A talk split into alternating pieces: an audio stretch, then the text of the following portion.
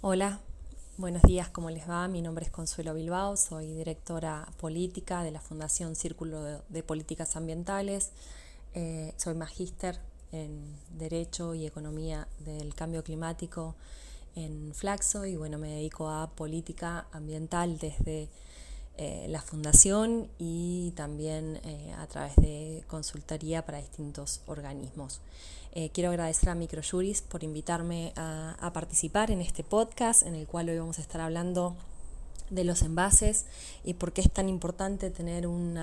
marco regulatorio para una gestión específica de los envases y embalajes. Em, sabemos que los envases son los grandes responsables del aumento exponencial que ha tenido la basura domiciliaria en las últimas décadas. Mm, cada vez que entramos a un, supermercado y miramos una góndola, todos esos bienes de producto masivo eh, están embalados, están envasados, se venden envasados. Y hay un punto central, es que eh, la mayoría son envases de un solo uso. Esto quiere decir que es un envase en el cual media muy poco tiempo entre su consumo y el descarte, cuando pasa a ser basura. Eh, entonces eh, se genera un impacto ambiental eh, muy importante, sobre todo lo que tenga que ver con bueno, con, plásticos, que lo estamos viendo, lo que está pasando en los ecosistemas, por, porque no se degradan, eh, pero no solamente son los envases de plástico, es también los de vidrios, la, demanda de recursos que implica la generación de, este tipo de envases, sea vidrio, aluminio, eh, cartón o plástico, y el impacto a su vez que generan en el relleno sanitario y los recursos económicos. Eh, tanto para eh, trasladarlos, transportarlos, como también para tratarlos y para enterrarlos. Entonces son no solamente impacto ambiental, sino también una cantidad de recursos dilapidados en lo que enterramos en la basura. La gestión de los residuos sólidos urbanos es una gestión es cara, hoy la afrontan los municipios, representa este, en, en, muchos casos hasta un 25 o 30% del presupuesto municipal, o sea que es una carga onerosa muy importante para la gestión municipal. Eh, y de esa gestión de ese residuo domiciliario o residuo sólido urbano, se estima que entre un 20 y un 30% corresponde a los envases, que, son, que son una carga importante. Y si hablamos en términos de volumen, que para el transporte y demás también eh, no es solamente el peso, es el volumen y también la, eh, eh, los, recursos para transportar ese volumen, en una bolsa de residuos que sacamos diariamente, el 60% de esa, de esa bolsa, eh, de ese volumen, corresponde aproximadamente a envases y embalajes, por lo cual tiene un peso significativo dentro de los residuos que generamos y sobre los cuales reciclamos muy, muy poco en nuestro país. Eh, no tenemos datos actualizados, es un serio problema la falta de información de datos para justamente medir o evaluar una gestión. En el caso de la gestión de residuos sólidos urbanos, los datos son viejos, pero se estima que se recicla a nivel nacional entre un 3 y un 6%. Entonces es muy importante tener una política que lleve a prevenir, a disminuir, a que no, no, tengamos que producir tantos envases o envases innecesarios, tanto packaging o por ahí con, mayor peso, por ahí con, eh, con etiquetas, con sustancias que, también pueden ser eh, nocivas para el ambiente, sino que tenemos que tratar de buscar prevenir, ingresar menos cantidad de envases justamente de descarte de un solo uso eh, y a su vez también tratar de recuperar o maximizar su recuperación. Em, en la Argentina hace muchos años, desde 1994, hace casi 30 años, estamos discutiendo una ley de gestión de envases y embalajes em, para darle un, destino más ambiental, para que puedan ser justamente recuperados y que no vaya todo en tierra.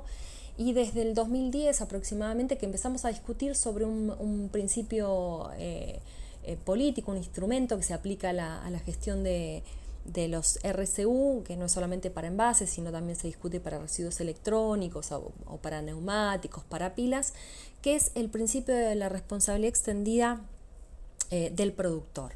¿Qué implica este principio? Bueno, que un productor, quien lucra eh, con un bien que, que está ingresando al mercado, se haga responsable de ese bien a lo largo de todo su ciclo de, de vida, incluyendo su etapa de postconsumo, incluyendo su etapa de basura. Esto quiere decir que este productor,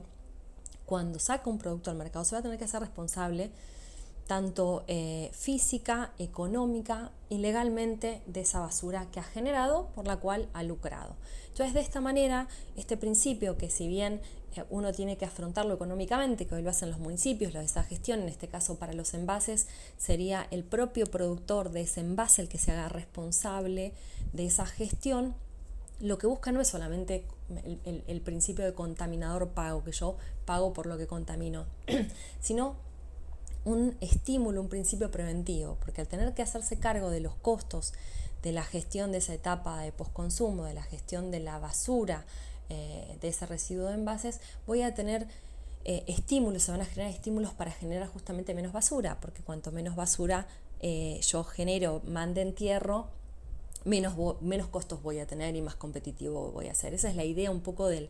principio de responsabilidad extendida al productor, que se aplica en muchos países del mundo, como, como les decía, eh, desde los 90 se está aplicando en, en, Europa, que nosotros lo hemos empezado a discutir muy tempranamente. Eh, en, nuestro país, el principio de responsabilidad extendida al productor, pero a la hora de aplicarlo nos hemos quedado eh, muy atrás. Países como Chile o como Uruguay ya están implementando este principio de responsabilidad extendida al productor em, para la gestión de envases y embalajes y nosotros todavía no hemos logrado tener una sanción de una ley que avance en ese sentido. ¿Cómo funciona este principio? Bueno, es una tarifa, esto quiere decir una cuota dineraria, no debe ser ni una tasa ni un impuesto, que en, años atrás estuvimos discutiendo si la ley de envases iba a ser un impuesto o una tasa, porque esa era la idea del, del, gobierno, del Ejecutivo en su momento, que es el último proyecto que se presentó, que fuera a través de una tasa. Lejos debe estar de una tasa o de un impuesto la política, la gestión de los envases. Tiene que ser una cuota dineraria no grabada que tiene que aportar el envasador, que es el que define eh, toda la cadena productiva, es el que tiene el mayor influencia en la cadena productiva, por eso tiene que ser el responsable, porque es el envasador el que define cuántos y qué tipo de envases se ingresa al, al, mercado, porque es el que define el diseño del envase. Entonces tiene que ser ese envasador el responsable de esa gestión física, económica y legal porque es él quien puede determinar mejorar y hacer productos más ambientales o hacer menos productos, por ejemplo, de, envases de descarte de un solo uso y hacer más envases retornables, etcétera, etcétera. Entonces, es, es el actor indicado clave el que tiene que pagar por esa cuota dineraria, que no tiene que ser impuesto ni tasa y tiene que hacerse responsable directa o mediante terceros, en algunos casos puede ser a través de una cuota dineraria que le pague por la cantidad de envases que ha ingresado en el mercado, le pague a un municipio por su gestión o le pague a una cooperativa de cartoneros por la gestión de esos envases o le pague a una empresa privada, debe tener libertad a elegir el mejor sistema integral para la gestión de envases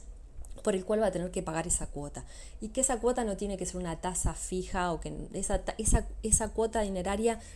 tiene que referir exclusivamente para cubrir los costos de esa gestión y garantizar los costos de esa gestión, con el fin de que cuanto menos, cuanto menos eh, basura, cuantos menos envases post-consumo descarte, eh, menos voy a tener que pagar. Justamente tiene que haber un estímulo a través de lo económico que genere también